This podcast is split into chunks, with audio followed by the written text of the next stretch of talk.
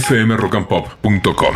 Él, eh, en realidad, eh, era el hijo de que fue el primer gobernador de Catamarca. O sea, los Avellaneda fueron como eh, inaugurando los- las gobernaciones en las provincias, ¿no? Claro. Este hombre que terminó en La Pica fue el primer gobernador de Tucumán y su padre había sido el primer gobernador de eh, Catamarca. Y el, su hijo, o sea, su, su hijo terminó siendo el presidente de la nación. O sea, una, una familia que siempre como que estuvo, estuvo bien. ¿Cómo llega él a terminar eh, en una pica? Bueno, en realidad porque él estaba bastante aliado con los unitarios. En Claro. aquella eh, eh, guerra federales unitarios, él estaba muy aliado a los unitarios y él formó parte, que esta es la parte como que la que no se cuenta mucho en la historia, que si bien siempre se habla de lo que hace la Mazorca con los, los este, opositores, Sí. la Mazorca, el, el grupo armado que comandaban los federales de Rosas, los unitarios tenían la misma forma de ir contra sus opositores. Recordemos Esto, el, asesinato de Dorrego. El otro día empezamos hablando de pues, tema Revolución de Mayo, las barbaridades que se hacían en esa época en cuanto a justiciar, al enemigo, a justiciar entre comillas al enemigo, sí, a justiciar sin leyes escritas, ¿no? Exactamente. Entonces, él, eh, bueno, él formaba parte del grupo unitario que también tiene en su haber otros asesinatos, como el asesinato de Ruedo, que fue un asesinato terrible, porque no es solamente que le pegaron un tiro, dejaron su cuerpo hecho un desastre, ¿no? Lo, también le cortaron la cabeza después de muerto. digo. descanse. Permítanme agradecer públicamente también a Mirta Pérez y Ramón eh, Valdés. Todos los días me atienden aquí con un delivery. Quiero Bien, Ricky. públicamente porque si no, yo no sé cocinar, no sé hacerme absolutamente Inútil. nada. Creo que eh, eh, post 25 de mayo, post Revolución de Mayo, que dijimos que después hubo mucha sangre, creo que hay escritos, ponele, de, de Castelli, concretamente dice, hay que arcabucear al que se haga el loco contra Total. la revolución. El arcabuz es un, un- un arma tipo, no sé, poner una pistola grande que se prendía ahí con una mecha en el momento. Y pumba. Sí, pumba, pumba, pumba. digo. Sí, nada de se oponga, charlita. el que se oponga a esta movida. Ídolo de, de Esper, ¿no? En ese, ellos te podían decir que era una causa noble porque es una revolución y el que se oponga, bueno, digamos, el que esté, el que sea traidor a estas ideas o esté a favor de España o lo que fuera, bueno, es una revolución, ¿no? Exactamente. El que mata tiene que morir. Bueno, esa lógica, vas, eh, aplicando esa lógica, en efecto. Entonces, cuando los padres de este, de este señor, de Marco Manuel Avellaneda, el padre de Avellaneda, Sí. sale de Catamarca y llega a Tucumán, él se hace muy amigo de el que en ese momento era el gobernador de Tucumán, que era Alejandro Heredia. Entonces él ahí empieza a pegar onda como con la élite de la provincia y se empieza a meter, empieza ahí como a generar sus vínculos, su lobby. ¿Y qué hace Marco, eh, Marco Manuel Avellaneda? Bueno, conspira con los ¿Todavía unitarios. gobernador? No, no, no, Ah. él todavía no era gobernador. Conspira con su grupo de unitarios para terminar asesinando a este hombre, gobernador de Tucumán, que era su amigo. En Heredia. efecto, en efecto. Entonces conspiran y, y los eh, unitarios terminan asesinando a este que este hombre que le había dado el ingreso a la élite tucumana, que le había dado el, el- nada, que, Sí. que lo había Era medio que- su padrino. Exactamente, que hiciera el lobby. Entonces él Vínculos. conspi- los Ah, vínculos vínculos. políticos, exa- exactamente. Entonces él conspira para, eh, para asesinarlo. Efectivamente, obviamente Heredia muere y él se queda con el puesto de gobernador de Ah. Tucumán. Sí. No puede ser. ¿Qué sucede? El karma en la vida. El karma en la vida porque eh, con el auge del periodo rosista, cuando el rosismo empieza a tener real poder en el interior, en las provincias, con el despliegue de caudillos, recordemos también el asesinato de Facundo Quiroga, ¿no? Mm. Que también era un federal que es, ma- que es asesinado por eh, los unitarios, digo. Mm. Porque a veces se pone mucho el foco en la mazorca, que en efecto fue un, Sí, sí, sí. un grupo armado que eh, aniquiló a los opositores, pero del otro lado sucedía lo mismo. Entonces, uno de los aliados de, eh, de Avellaneda se da vuelta. Se da vuelta porque entiende que la mejor forma de sobrevivir en ese sistema político era convirtiéndose al federalismo de Rosas. ¿Y qué hacen? Conspiran contra él. Entonces, utilizando el mecanismo de la mazorca, que, eh, bueno, lo- las formas de asesinato de la mazorca. ¿Qué hacemos? ¿Lo mandamos a Uruguay? ¿Lo Claro. exiliamos? No. No. No. ¿Qué ¿Lo hacemos? metemos preso? No. ¿Qué hacemos? Le Lo- cortamos la cabeza. Le Le cortamos. aplicamos la, cabeza. refalosa. Eh, la Lo pasamos a refalosa. hace- ¿Por qué se llamaba la refalosa? Porque en efecto, eh, cuando te pasaban a degüello, la cantidad de sangre, sangre, que brotaba, sobre todo de- del cuello, eh, hacía resbalar la cuchilla de Sí. la mano ejecutora.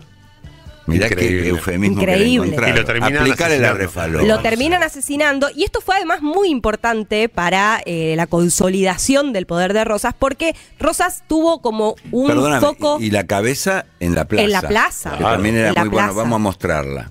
Cosa exactamente. que todavía ocurre en algunos regímenes Mm.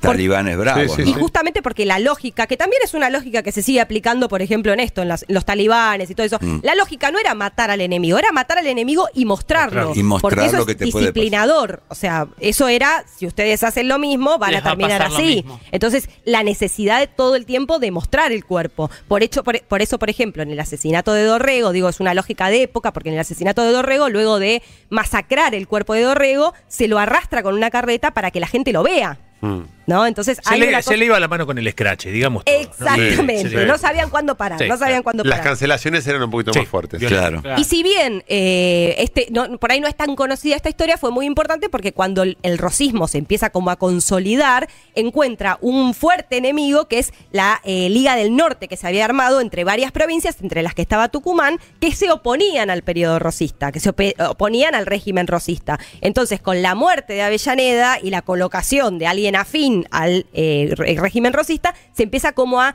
desarmar esa Liga del Norte y Rosas prácticamente ya no tiene oposición hasta que pierde, eh, bueno, mucho más adelante, eh, ya nada, pierde y se tiene que exiliar, digo. Pero está mucho tiempo sin, prácticamente Casero, sin ¿no? ninguna oposición. La de Caseros. La de Caseros, Hay cosas que quedan escritas, como decía ayer este eh, Romy, se puede documentar lo que quedó por escrito a nivel diplomático en su momento o en los informes que elaboraban en aquel momento y aparentemente le escribían con detalle cómo había sido la ejecución, casi como una formalidad, como un- si fuera un juicio, hay que, hay que, hay Sí. que describir y mm, hay un momento que hay seis acusados Sí. este, y hay un soldado García, que fue testigo, y dice, seis soldados con sus cuchillos en mano les cortaron la cabeza estando de pie. Los cuerpos cayeron. El de Avellaneda, con la cabeza completamente separada, Mm. se esto es muy loco, ¿eh? A ver. se afirmó en las manos apenas cayó, es decir, como queda como que en cuatro patas, sin la cabeza. Imagen. bueno. ¿viste? Sin la cabeza. Este, y apenas cayó, se afirmó en las manos, apenas cayó, y por un largo rato estuvo como quien anda a gatas, como andando en cuatro patas. Claro. Sin Hay que ver eso. ¿eh? Como la gallina cuando le cortan. Sí, Y bueno, que quería- iba a dar un ejemplo parecido, me parecía como medio crudo, Cuando se pero le dio sí. un tajo al cuerpo decapitado, el cadáver se enderezó nuevamente apoyado en las, en las palmas de la mano y hasta donde le es posible a un hombre, lo vi levantarse en esa aptitud que se mantuvo por más de tres minutos. Su cabeza separada y tomada por un soldado de los cabellos, Mirá. hacía las más extrañas gesticulaciones, los ojos se abrían. Te quiero decir, era, dice, había que escribir el informe con detalle, por cruento que fuera. Total, porque además eso formaba parte de esto que hablábamos antes, de- es como una lógica de disciplinamiento, ¿no? Siempre había No un escriba que tomaba nota con detalle Cuanto de más cómo era. detalle habría, Cuanto más detalle, disciplinador era. Totalmente. Sí, no les cuento el resto de lo Mm. que describe el soldado, de lo que hacen con el cuerpo, porque ya es demasiado cruento hasta por- Sí. para leer por radio. ¿eh? Sí, Está sí. todo explicitado acá. ¿eh? Igual a mí me indigna de verdad que la historia no sea enseñada de esta manera. Porque yo, que soy de Tucumán, eh, claramente no nos lo contaron así. Así como me estás contando. Yo, de hecho, no sabía la existencia de Heredia, por ejemplo. Sí, sí Marco Avellaneda tiene una calle, por ejemplo, en- Claro. en Tucumán, una avenida muy importante. Pero todo era contado como, "Ah, eran felices y vinieron a la casita y declararon la independencia y acá se gestó todo. Pero esto de la cabeza, sí, yo no lo tenía. Es más, mirá si no da para mínimo una película que vos decís, no, esto Mm. no pasó. Sí, todo esto pasó. Había una mujer que lo admiraba y estaba aparentemente un poco enamorada de, de Avellaneda, que vive a, vivía a 100 metros de donde fue la ejecución y donde Mm. ocurrió esa carnicería. Cuando pasa todo, porque te imaginas que hacían ese desastre y se iban, va a buscar la cabeza. No. y Sí. se la lleva a la casa. Y la descuelga. La Adelante de todos, la descuelga. Y tiene la cabeza por un tiempo en la casa. Sí. Sí, sí. ¿Pero para qué? Un gesto de amor. El amor no tiene explicaciones. Para charlarle. Como el Loco Lope, que le salía pastito de arriba. Fue lo que quedó, vamos a decir. Fue enterrado, está en el cementerio de Recoleta. Sí, sí. Hay una bóveda de los Avellaneda. Claro. Están ahí, sí. Eh. De hecho, eh, a Nicolás Avellaneda, eh, hace, creo que fue en el Nicolás 2000, fue- que fue el presidente, presidente, creo que fue en el 2007. Hay un mito que todavía no se pudo comprobar eh, si efectivamente a los pies, y mi- esto también es bastante simbólico, a los pies de Nicolás Avellaneda estarían los huesos de la mujer de Nicolás Avellaneda. Mira. Adentro del mismo cajón. Pero eso todavía no se pudo mm, este, comprobar porque eh, cuando quisieron hacer como la, la búsqueda de, de la- de los restos y eso no, no sé qué problema técnico hubo como para identificar si los huesos que están en la misma en el mismo cajón que Nicolás Avellaneda son efectivamente los de la mujer o no son. Un compañero nuestro, el querido Machadito Machado, Mm. este cronista de la ciudad, es su cuenta de Instagram que sigue y hace caminatas los fines de semana muy interesantes sobre arquitectura y estos temas también. Eh, ha- han ido al cementerio de Recoleta Sí. porque hay un una, una visita muy Excelente. ilustrativa. Excelente. Si vos ves el sepulcro de Avellaneda, lees claramente, dice, eh, Marco de Avellaneda, gobernador de Tucumán, promotor de la Liga de las Provincias del Norte contra Rosas, fue degollado en Metán el 3 de octubre de 1841 por los Seides del tirano a los 27 años. Seides se le llamaba a un, a un servidor fanático de, un determinado régimen que puede matar por, por, el, por el líder. Cuando a él le cuentan que lo traicionan, él trata de huir desde Tucumán y llegar hasta Jujuy, que era el único foco de resistencia al régimen rosista que había, lo agarran en la mitad, lo agarran en Metán. Metán es alta. En Metán es alta, exactamente, lo agarran a mitad de camino y ahí es donde, bueno, después la señora saca la cabeza. A los 27 años. 27. Sí, sí, Lo sí, a los Beto como 27 pasó años. desapercibido. 27 años, uno se claro. imagina, bueno, gente Todo era muy grande. prematuro, los muchachos de la revolución también eran muchachos jóvenes. Todos, todos. eh, Beto, cuando matás a tres o cuatro, ¿sabés cómo se le frunce el culo? Bien. Pero no es tan no es así. Y sé que hay que llevar a. Este es Rosas. Sí. Claro. Pero por, al- a Juan Manuel. pero por algo, pero Rosa vivió hasta los más de 80 años. O sea, Sí. ahí te das cuenta que ¿Sabés cómo se soluciona ¿Cómo? el problema, Milla Luzuriaga? ¿Cómo? Ponelos en el paredón, el que mata tiene que morir, Sí, y ahí a te- la lona con ellos. Una vez que mates a tres o cuatro, Tiene razón, el cagazo que van a tener no lo van a hacer más. Le mandamos un saludo a Juan Carlos Mazorca. ¿eh? Sí, sí, sí. Durante mucho tiempo a, a Nicolás Avellaneda, presidente, lo llamaban el hijo del degollado, Sí. irónicamente. Sí, sí, sí. Despectivamente. Qué feo, ¿no? qué feo. Ahí parece? viene el hijo del degollado. No, no, pero historias violentas, como muchísimos países, bueno, la hora de independencia y de las guerras este, internas, hubo verdaderas si- situaciones bárbaras, bárbaras en el sentido de, de barbaridades. No yo, sé. soy, yo soy fan de este, de este segmento y quiero pedirte para algún momento, Sí. me- ahora que hablamos de los cuerpos y que hablaste del ataúd y de lo que había o no, el tema que hace poco hubo una serie, de hecho, eh, lo de Eva, lo de Evita. Ah, te puedo decir todo. Esa parte de la historia a mí me enloquece, así que para Re. cuando quieras, Eh, la Argentina tiene una gran eh, tradición, una triste tradición de eh, toquetear cuerpo muerto. Sí, con Perón también pasó. Con Perón, Mm. pero con muchos, eh, bueno, Aramburu, el robo del cuerpo, el devolver el cuerpo, sacar el cuerpo, robar el cuerpo. Digo, hay una tradición histórica de mucho toqueteo de eh, cuerpo muerto. eh, por en, en- en- en términos de, eh, de, de ser un como un tesoro, Un ¿no? botín, un motín, botín, de un cambio, botín. un motín Mm. de cambio todo el tiempo. Este, Y necrofilia, Re, de, de- de- transportar, de hacer cosas con los cadáveres. Bueno, nadie me parece que lo explicitó mejor que Tomás Eloy Martínez. sin duda. El libro Santa Santa Evita. Evita, además que es ah, eh, eh, apasionante. Sí. Qué hermoso, Beto. Esta sección de historia, loco. Tirame algunos libritos donde podamos buscar toda esa info que muchas veces no, no se sabe en dónde está. Así que nada, qué buena sección, Beto. Santa Evita, por ejemplo, viniendo más acá en la historia, si te interesa esa etapa de la historia, Sí. este, un poquito novelado, pero con mucha crónica de la época, es un librazo. Y para atrás, bueno, ayer hablábamos de José María Rosa, de, de, de- Félix Luna. de Félix Luna. Y si uno tiene tiempo, puede meterse en una bibli- biblioteca donde encuentre revistas toda esa historia, donde está muy puntualizado todo y no tiene nada que ver con la historia del Villiquen, ¿no? Así es, Betito, así es, Betito. Eh, hay tantas películas que uno ve en los, en los on demand que por ahí no terminan bien o que uno ve el guion que es flojísimo. Y bueno, tenemos una cantidad de historia en, el periodo terrible de unitarios y federales entre 1810 y 1860 en total, que realmente hay masacres, hay cosas impresionantes para contar.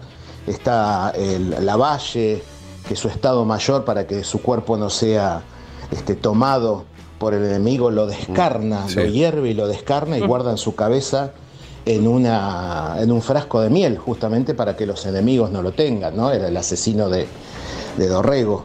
Hay un montón, montón de historias realmente impresionantes. Es espectacular escuchar esta sección. Le vamos a pedir a Machadito y a Romy también, pero Machado, 10 historias que él haría una película, que en un minuto y medio cuente determinadas, porque el cuerpo del adversario era una especie que considerado como un trofeo. Claro. Claro. Lo que le podían hacer al cuerpo. Fíjate como protegen el cuerpo de alguien que ya murió, por lo menos para que no lo martiricen. Sí, y es una tradición histórica en la Argentina muy marcada, pero en realidad es eh, una tradición militar histórica en el mundo. Por Mm. ejemplo, eh, hace poco salió la noticia de que se encontró, y esto es, es hasta gracioso, pero se encontró el pene de Napoleón. Que anda Claro. dando vueltas por todos lados y que ni siquiera está metido en un formol. O sea, son quedan tres tiritas de piel de pene y que es, es uno de los, de los ma- máximos este, eh, valores históricos entre los, cole- los coleccionistas. Cada tanto se venden, lo van vendiendo y lo van consiguiendo cada vez por más plata. Pero digo, esta cosa de el, el cortar, el, el diseccionar cuerpos y eh, volverlos reliquias, este, sí, es una, una tradición sobre todo histórica militar. Inchequeable, igual. Que es el pene de Napoleón? No, tiene muchos certificados. Es, es. Es, aparte es. Era, era cortito. Era muy cortito. Eh, espérame, el, ahora no me acuerdo si fue un hecho real o algo que circuló de este militar, de los que habían tenido, eh, ah, eh, en su- no te digo en sus manos, pero digo en su poder el cuerpo de Eva Perón que anduvo durante un tiempo sin destino Mm. fijo y que después aparentemente se le aparecía Eva Perón. ¿Conociste esa historia? Sí, claro, claro. Él, él eh, queda como muy traumado de, Mm. de lo que tiene que hacer con el cuerpo de Eva. Este, y él después entra como en una especie de locura y dice que Eva se le aparece y que le habla y que lo- como que lo tortura y lo mortifica. Porque bueno, es, es el nada, el- lo, lo sacrílego con un cuerpo, ¿no? Este, y, recordemos también que el cuerpo de Eva estaba embalsamado, o sea, Sí. hay una cosa de la, de no, la, de la no descomposición del cuerpo que hace que vos todo el tiempo estés en contacto con una persona en estado como si estuviese dormida, digamos, Claro. ¿no? Eh, ¿Cuál sería el argumento de aquella época para algunos militares? El cuerpo va a terminar siendo un emblema Total. que queremos que desaparezca. Claro. Por lo cual andaba dando vueltas, después los peronistas cuando lo recuperan querían llevarlo a la CGT, no me acuerdo si finalmente lo llevaron temporariamente. Temporariamente. Pero la historia que yo tenía es la de este militar que se le aparecía supuestamente la imagen a la noche de Eva Perón, como alucinaba un poco, pero entiendo yo que un día dispara y le dispara a la mujer. Ah, sí, tenés razón, tenés razón. Sí. lo vamos a chequear bien con Sí, nombre y creo que porque- sí. Eh, tengo que ver el- bien el nombre, no me lo acuerdo ahora. Esto- Pero bueno, esto que decías vos de lo simbólico, ¿no? Por ejemplo, a Perón le cortan las manos. Las manos. Porque lo simbólico era el gesto peronista en el balcón con las dos manos de Perón. Entonces hay una cuestión simbólica incluso también de qué, de qué se elige eh, eh, cortar, de qué se elige sacar, como, como esta cuestión de que no se convierta en un emblema ese cuerpo, ¿no? Y mucho mito de que no, en realidad era porque había unas cajas en Suiza que solamente se hacía con la Con huella la digital. huella digital, eso no. Imagínate si caes a Suiza con un brazo. Hola, señor, ¿qué tal? ¿Qué Oh, tiene? tengo una mano Tengo acá. un, bra- no, un Sí. brazo. Pero Sí. hay mucho mito también en la historia argentina, Mucho. que para mí está buenísimo para, para recorrer y descubrir. Ya hablamos un rato de esto. Carlos Eugenio Mori Koenig, eh, un coronel de lo que era el gobierno militar de. Aramburu, Mm. parece que fue como el que se especializó, se especializó en este tema y el que más se obsesionó con este tema. Mori Koenig es el era el apellido. Dale. fmrockandpop.com. Connettate.